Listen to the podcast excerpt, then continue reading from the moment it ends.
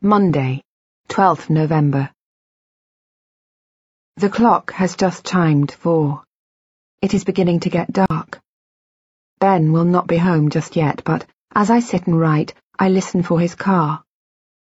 The shoebox sits on the floor next to my feet, the tissue paper in which this journal was wrapped spilling out of it. If he comes in, I will put my book in the wardrobe and tell him I have been resting. It is dishonest but not terribly so, and there is nothing wrong with wanting to keep the contents of my journal a secret. I must write down what I have seen, what I have learnt, but that doesn't mean I want someone, anyone, to read it. I saw Dr. Nash today. We were sitting opposite each other on either side of his desk. Behind him was a filing cabinet, on top of which sat a plastic model of the brain, sliced down the middle, parted like an orange, he asked me how I'd been getting on. Okay, I said. I suppose. It was a difficult question to answer. The few hours since I had woken that morning were the only ones I could clearly remember. I met my husband, as if the first time, though I knew it was not, was called by my doctor who told me about my journal. Then, after lunch, he picked me up and drove me here to his office. I wrote in my journal, I said, after you called, on Saturday. He seemed pleased. Do you think it helped at all? I think so, I said. I told him about the memories I'd had, the vision of the woman at the party, of learning of my father's illness. He made notes as I spoke. Do you still remember those things now? he said. Or did you when you woke up this morning? I hesitated. The truth was I did not. Or only some of it at least. This morning I had read my entry for Saturday, of the breakfast I shared with my husband, of the trip to Parliament Hill. It had felt as unreal as fiction, nothing to do with me. And I found myself reading and rereading the same section over and over, trying to cement it in my mind, to fix it. It took me more than an hour. I read of the things Ben had told me, of how we met and married, of how we lived, and I felt nothing. Yet other things stayed with me. The woman, for example, my friend. I could not recall specifics, the fireworks party being on the roof with her, meeting a man called Keith. But her memory still existed within me, and this morning, as I read and reread my entry for Saturday, more details had come. The vibrant red of her hair, the black clothes that she preferred, the studded belt, the scarlet lipstick, the way that she used to make smoking look as though it was the coolest thing in the world. I could not remember her name, but now recalled the night we met, in a room that was shrouded in a thick fog of cigarette smoke and alive with the whistles and bangs of pinball machines and a tinny jukebox. She had given me a light when I asked her for one, then introduced herself and suggested I join her and her friends. We drank vodka and lager, and later she held my hair out of the toilet bowl as I vomited most of it back up. I guess we're definitely friends now, she said, laughing, as I pulled myself back to my feet. I wouldn't do that for just anyone, you know. I thanked her, and, for no reason I knew, and as if it explained what I had just done, told her my father was dead. Fuck, she said and in what must have been the first of her many switches from drunken stupidity to compassionate efficiency, she took me back to her room, and we ate toast and drank black coffee. All the time listening to records and talking about our lives, until it began to get light. She had paintings propped up against the wall and at the end of the bed, and sketchbooks littered the room. You're an artist, I said, and she nodded. It's why I'm here at university, she said. I remembered her telling me she was studying fine art. I'll end up a teacher, of course, but in the meantime one has to dream. Yes? I laughed. What about you? What are you studying? I told her. English. Ah, she said. So, do you want to write novels or teach then? She laughed, not unkindly, but I didn't mention the story I had worked on in my room before coming down. Dunno, I replied instead. I guess I'm the same as you. She laughed again. Well, here's to us, she said. And as we toasted each other with coffee, I felt, for the first time in months, that things might finally be all right. I remembered all this. It exhausted me, this effort of will to search the void of my memory, trying to find any tiny detail that might trigger a recollection.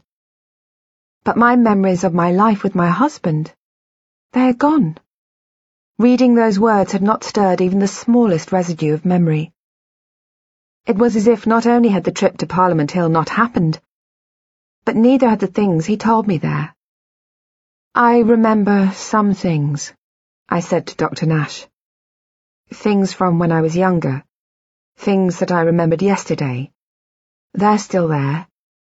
And I can remember more details, too.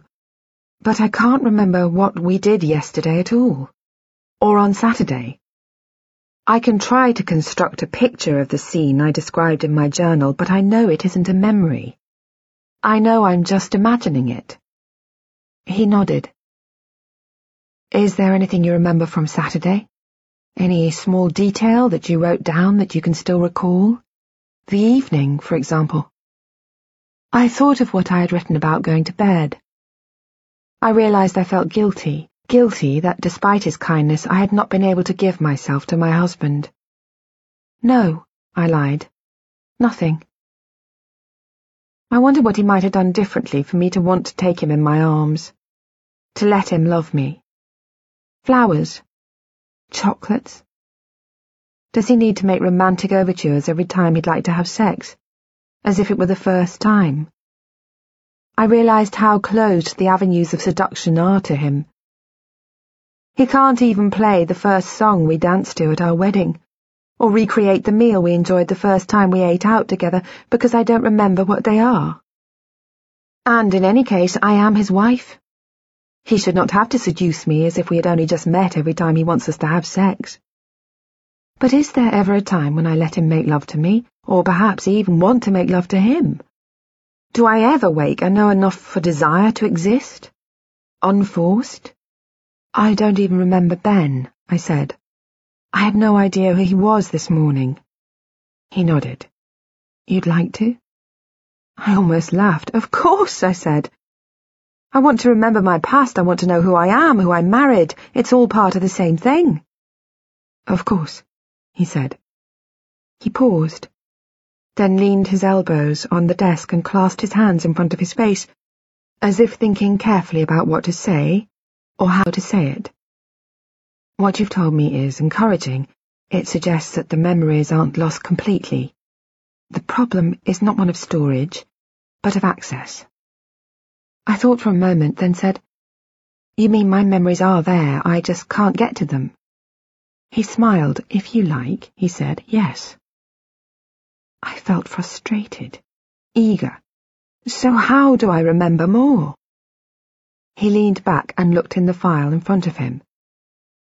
Last week, he said, on the day I gave you your journal, did you write that I showed you a picture of your childhood home? I gave it to you, I think. Yes, I said, I did. You seemed to remember much more, having seen that photo, than when I asked you about the place where you used to live without showing you a picture of it first. He paused, which again isn't surprising, but I'd like to see what happens if I show you pictures from the period you definitely don't remember. I want to see if anything comes back to you then.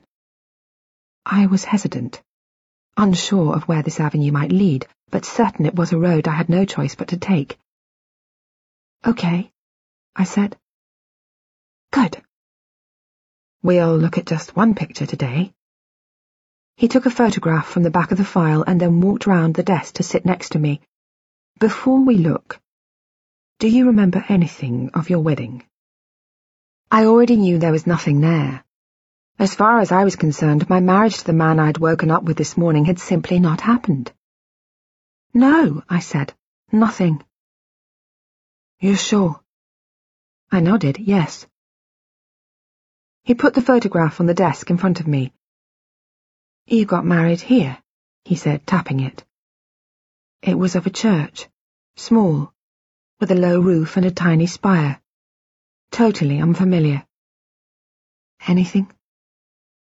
I closed my eyes and tried to empty my mind. A vision of water. My friend. A tiled floor, black and white. Nothing else. No, I don't remember ever having seen it before. He looked disappointed. You're sure? I closed my eyes again. Blackness. I tried to think of my wedding day, tried to imagine Ben, me, in a suit and a wedding dress, standing on the grass in front of the church. But nothing came. No memory. Sadness rose in me. Like any bride, I must have spent weeks planning my wedding, choosing my dress and waiting anxiously for the alterations, booking a hairdresser, thinking about my makeup.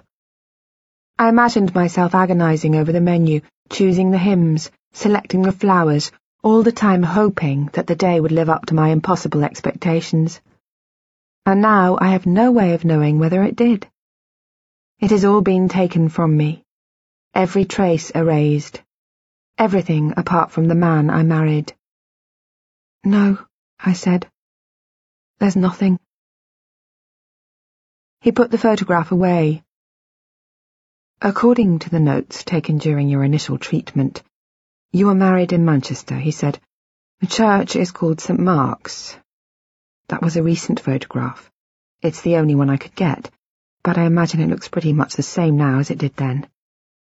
There are no photographs of our wedding, I said.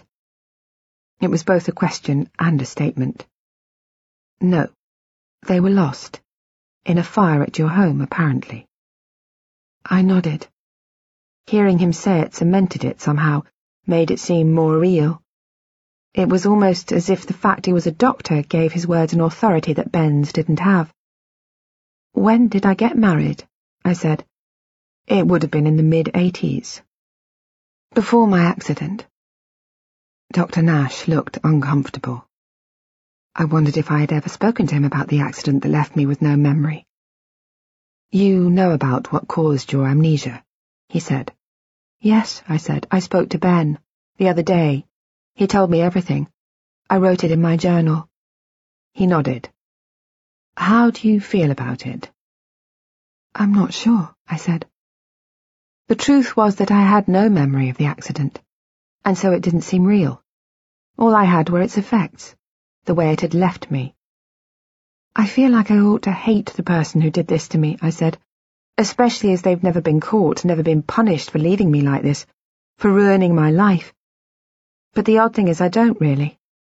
I can't. I can't imagine them or picture what they look like. It's like they don't even exist. He looked disappointed. Is that what you think? he said. That your life is ruined? Yes, I said after a few moments. Yes, that's what I think. He was silent. Isn't it? I don't know what I expected him to do or say. I suppose part of me wanted him to tell me how wrong I am, to try and convince me that my life is worth living, but he didn't. He just looked straight at me. I noticed how striking his eyes are. Blue, flecked with grey. I'm sorry, Christine, he said. I'm sorry, but I'm doing everything I can, and I think I can help you, I really do. You have to believe that. I do, I said. I do. He put his hand on top of mine, where it lay on the desk between us. It felt heavy, warm. He squeezed my fingers, and for a second I felt embarrassed. For him. And also for me. But then I looked into his face, at the expression of sadness I saw there, and realized that his action was that of a young man comforting an older woman. Nothing more. I'm sorry, I said. I need to use the bathroom. When I returned, he had poured coffee and we sat on opposite sides of the desk sipping at our drinks. He seemed reluctant to make eye contact, instead leafing through the papers on his desk, shuffling awkwardly. At first I thought he was embarrassed about squeezing my hand, but then he looked up and said, Christine, I want to ask you something. Two things, really. I nodded. First, I've decided to write up your case. It's pretty unusual in the field, and I think it would be really beneficial to get the details out there in the wider scientific community. Do you mind? I looked at the journals, stacked in haphazard piles on the shelves around the office. Is this how he intended to further his career, or make it more secure? Is that why I am here? For a moment I considered telling him I'd rather he didn't use my story, but in the end I simply shook my head and said, No, it's fine. He smiled. Good. Thank you. Now, I have a question. More of a sort of idea, really. Something I'd like to try. Would you mind? What were you thinking? I said. I felt nervous, but relieved he was finally about to tell me what was on his mind. Well, he said, according to your files, after you and Ben were married, you continued to live together in the house in East London that you shared. He paused. Out of nowhere came a voice that must have been my mother's, living in sin. A tut, a shake of her head that said everything. And then, after a year or so, you moved to another house. You stayed there pretty much until you were hospitalized. He paused. It's quite near where you live now. I began to understand what he might be suggesting. I thought we could leave now and visit it on the way home. What do you think? What did I think? I didn't know. It was an almost unanswerable question. I knew it was a sensible thing to do, that it might help me in some undefinable way that neither of us could yet understand, but still I was reluctant. It was as if my past suddenly felt dangerous, a place it might be unwise to visit. I'm not sure, I said. You lived there for a number of years, he said. I know, but we can just go and look at it. We don't have to go inside. Go inside? I said.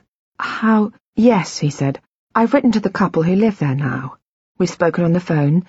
They said that if it might help, they'd be more than happy to let you have a look round. I was surprised by this. Really? I said. He looked slightly away quickly but enough for it to register as embarrassment. I wondered what he might be hiding. Yes, he said, and then, I don't go to this much trouble for all my patients. I said nothing. He smiled. I really think it might help, Christine. What else could I do? On the way there, I had intended to write in my journal, but the journey was not long, and I had barely finished reading the last entry when we parked outside a house. I closed the book and looked up. The house was similar to the one we'd left that morning. The one that I had to remind myself I live in now, with its red brick and painted woodwork, and the same bay window and well-tended garden. If anything, this house looked bigger, and a window in the roof suggested a loft conversion that we did not have. I found it hard to understand why we'd left this place to move what must be only a couple of miles away to an almost identical house. After a moment I realized. Memories. Memories of a better time. Before my accident, when we were happy, living a normal life. Ben would have had them, even if I did not. I felt suddenly positive that the house would reveal things to me, reveal my past. I want to go in, I said. I pause, there. I want to write the rest, but it is important, too important to be rushed. And Ben will be home very soon. He is late already. The sky is dark, the street echoing to the sounds of slammed doors as people arrive home from work. Cars slow outside the house. Soon one of them will be Ben's. It is better if I finish now. If I put my book away, hide it safely in the wardrobe. I will continue later. I was replacing the lid of the shoebox when I heard Ben's key in the lock. He called out when he came into the house, and I told him I would be down in a moment. Though I have no reason to pretend I have not been looking in the wardrobe, I closed its door softly, then went to see my husband. The evening was fractured. My journal called to me. As we ate, I wondered if I could write in it before washing up, As I washed up, I wondered if I should feign a headache and write when I finished. But then, after I had tidied the kitchen, Ben said he had a little work to do and went into his office. I sighed, relieved, and told him I would go to bed. That's where I am now. I can hear Ben, the tap, tap, tap of his keyboard. And I admit the sound is comforting. I have read what I wrote before Ben got home, and can now once again picture myself as I was this afternoon, sitting outside a house in which I once lived. I can take up my story. It happened in the kitchen. A woman, Amanda, had answered the doorbell's instant buzz, greeted Dr. Nash with a handshake and me with a look that hovered between pity and fascination. You must be Christine, she said, tilting her head to one side and holding out her manicured hand. Do come in. She closed the door behind us. She was wearing a cream blouse, gold jewellery. She introduced herself and said, Stay as long as you like, okay? As long as you need. I nodded and looked around. We were standing in a bright, carpeted hallway. The sun streamed through the glass panels in the window to pick out a vase of red tulips that sat on a side table. The silence was long and uncomfortable. It's a lovely house, Amanda said, eventually. And for a moment I felt as if Dr. Nash and I were prospective purchasers, and she an estate agent keen to negotiate a deal. We bought it about ten years ago. We just adore it. It's so bright. Do you want to go through into the living room? We followed her into the lounge. The room was sparse, tasteful. I felt nothing, not even a dull sense of familiarity. It could have been any room in any house in any city. Thank you so much for letting us look round, said Dr. Nash. Oh, nonsense, she said with a peculiar snort. I imagined her riding horses or arranging flowers. Have you done a lot of decorating since you were here? he said. Oh, some, she said. Bits and pieces. I looked at the sanded floorboards and white walls, at the cream sofa, the modern art prints that hung on the wall. I thought of the house I'd left this morning. It could not have been more different. Do you remember how it looked when you moved in? Said Dr. Nash. She sighed.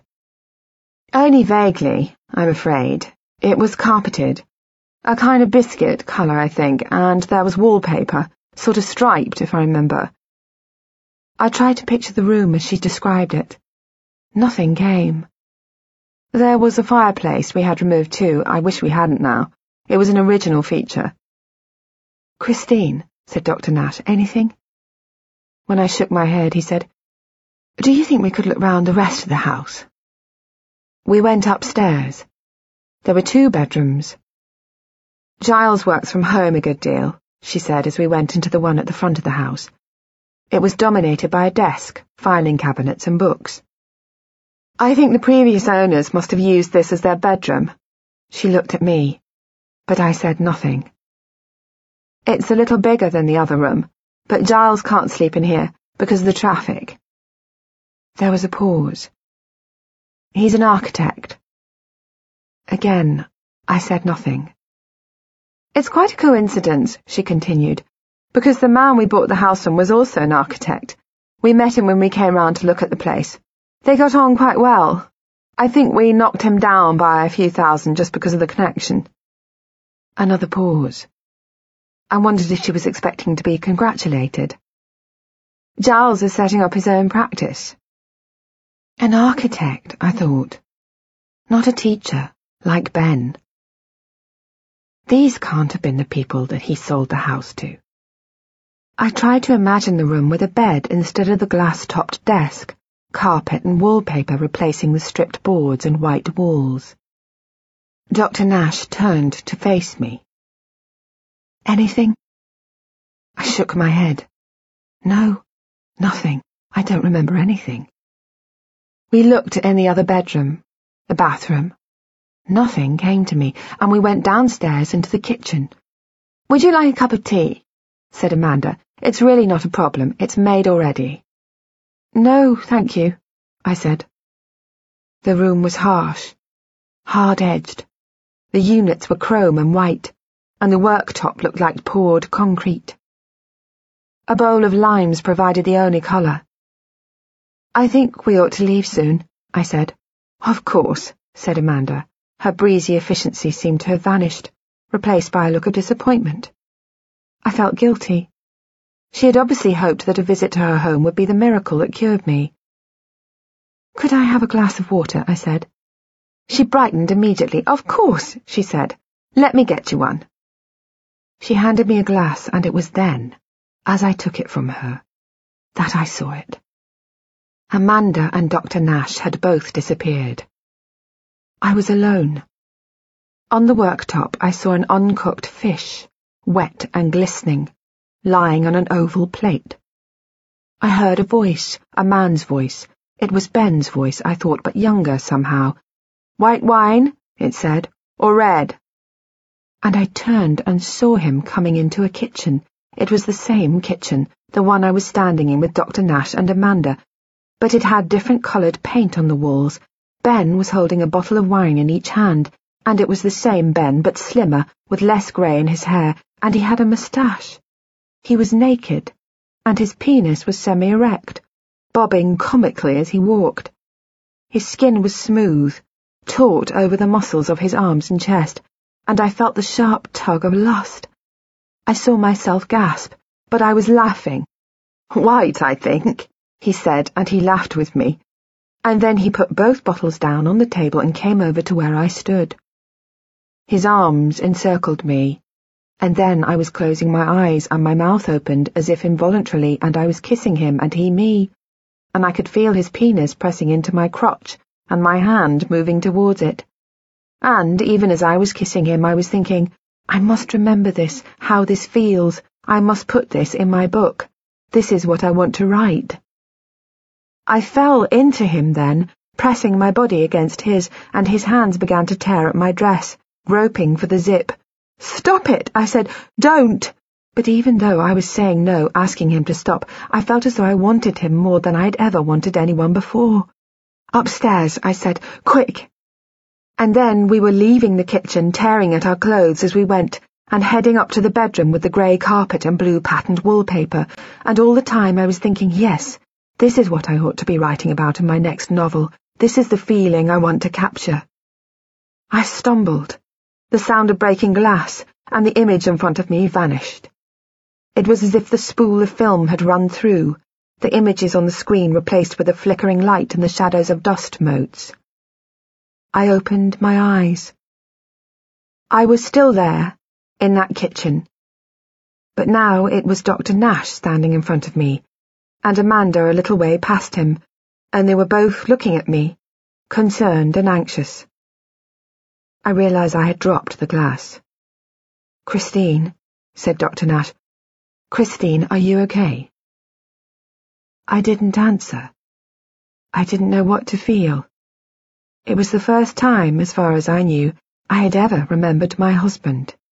I closed my eyes and tried to will the vision back.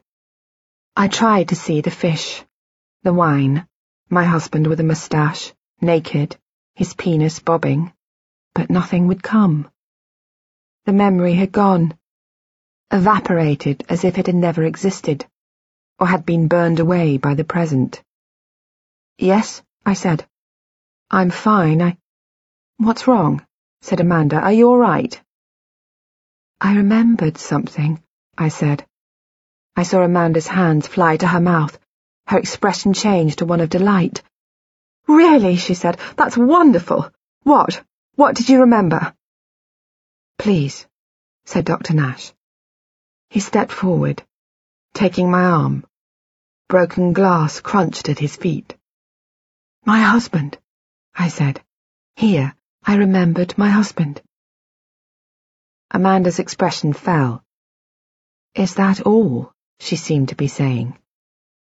Dr. Nash, I said, I remembered Ben. I began to shake. Good, said Dr. Nash. Good. That's excellent. Together, they led me through to the living room. I sat on the sofa. Amanda handed me a mug of hot tea, a biscuit on a plate. She doesn't understand, I thought. She can't. I have remembered Ben. Me. When I was young. The two of us together. I know we were in love. I no longer have to take his word for it. It is important. Far more important than she can ever know. I felt excited. All the way home, lit with nervous energy. I looked at the world outside, the strange, mysterious, unfamiliar world, and in it I did not see threat but possibility. Dr. Nash told me he thought we were really getting somewhere. He seemed excited. This is good. He kept saying, this is good. I wasn't sure whether he meant it was good for me or for him, for his career. He said he'd like to arrange a scan, and almost without thinking, I agreed.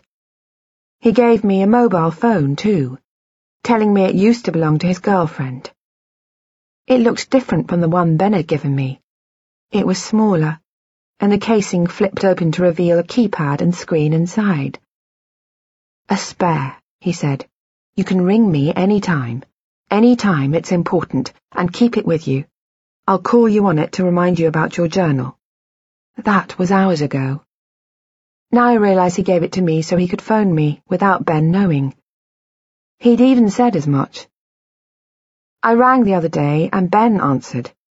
It might get awkward. This will make things easier. I took it without question. I have remembered Ben. Remembered that I loved him. He will be home soon. Perhaps later, when we go to bed, I will make amends for last night's neglect. I feel alive, buzzing with potential.